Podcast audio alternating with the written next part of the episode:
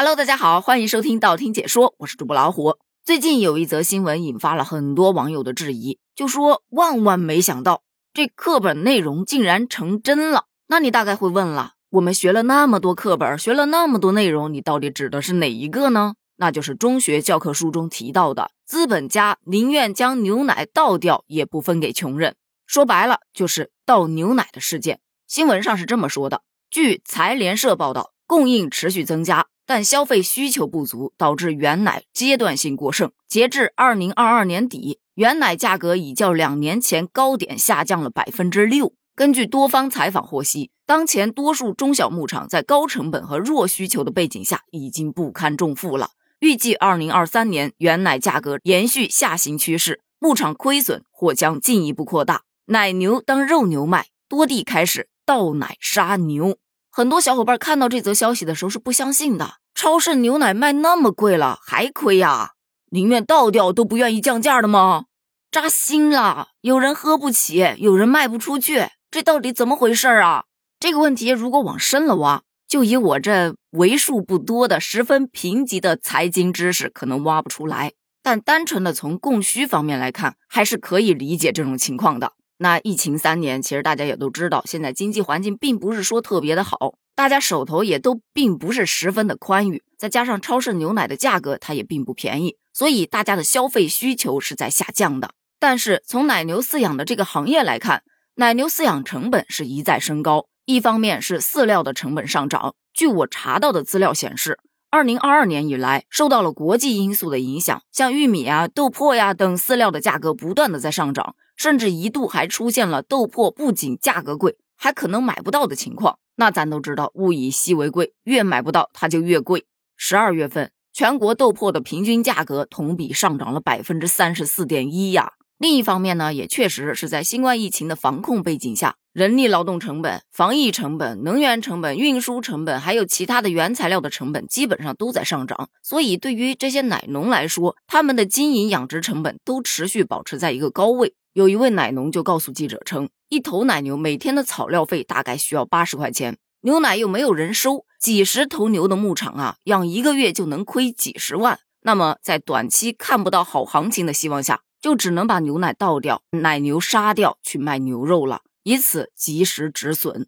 而对于大家提出来的疑问，那你怎么就不能少生产一点，或者不生产牛奶呢？有奶农就回答了。奶牛产奶呀，它并不是像工厂的流水线那样，你想开就能开，想关就能关的。产奶期的奶牛，如果你不把它的奶挤出来，这个牛本身也会出问题的。所以到了产奶期，这奶牛的产能一时半会儿啊，它真的降不下来。而对于有些小伙伴提出的质疑，既然能倒奶，为什么不送给山区的孩子呢？哪怕你便宜卖点儿，也比倒了强啊。道理是这个道理不错了，但是呢，实现起来其实也有困难。你比方说，你挤出来的牛奶，它其实保鲜期非常的短，你需要保存吧？保存是不是需要成本？其次，你往外送，送需不需要人来送？这得人力成本吧？往外送，你还得运输吧？又得运输成本，再加上新鲜挤出来的牛奶，它是不能直接喝的，得加工过才行。这里面就又涉及到一个加工成本。对于奶农来说，他们也不想倒掉，但这也确实是最省钱的办法了。而对于小伙伴们联想到的中学教科书中的资本家宁愿将牛奶倒掉也不分给穷人的事儿，其实是两码事儿。我看了一篇分析，特别有意思。他说，关于倒牛奶的事件，可能你的政治书一直都在逗你，因为资本主义奶农他们倒的是别人家的奶，而不是自己家的。咱们中国的奶农，他其实大多数都是小规模的生产，他们往往是牛奶价格的被动接受者。说白了，就是市场就这个行情，咱也操控不了。所以倒牛奶只是因为牛奶卖不出去而被动选择的无奈之举。但是对于书中提到的资本家，他们的主体是农场主，他们有着庞大的生产规模，对牛奶的价格有着很强的操控能力。他们之所以要倒掉牛奶，并不是因为牛奶卖不出去了，而是为了维持牛奶的高价以及自己的高收益而有意为之的理性行为。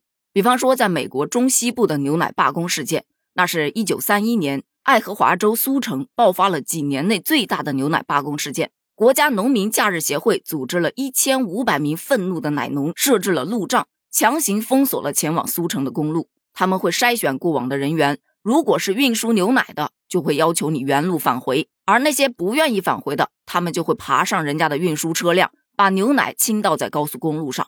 他们去倒别人奶的理由非常的简单，就是防止其他奶农以低价出售价格。所以说，虽然都是倒奶事件，但本质还是有区别的。那针对倒奶事件，刚才咱们也说了，这都不是大家愿意看到的。所以在前两天，河北省农业农村厅就紧急出台了纾困政策，下达了四千万元的补贴给到了乳品加工企业，希望能够解决养殖场户实际的困难，协调解决生鲜乳收购中出现的矛盾，确保不发生倒奶事件，以最大限度的保护奶农的利益。现在有关部门已经出手了，相信很快会回暖的。好了，今天的话题咱们就聊到这儿了。而在这个事件中，我大概也就只能看到这么多了。那么你还有什么样的见解呢？欢迎在评论区一起分享一下哦。咱们评论区见，拜拜。